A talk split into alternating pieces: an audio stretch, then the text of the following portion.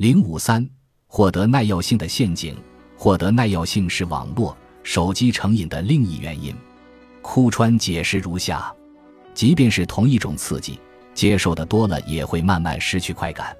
一个人在频繁接受刺激的过程中产生耐药性，如果没有更强烈的刺激，就无法继续获得兴奋，这就是获得耐药性。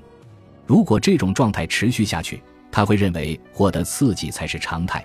一旦失去刺激，就会感到痛苦，难以保持平常心。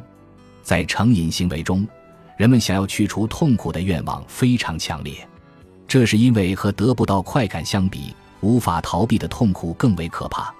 即便没有快感，我们也能活下去，不喝酒，不做爱，并不会对生命造成影响。然而，痛苦有时可能会招致生命危险。人们为了避开险境，会更加拼命地采取行动。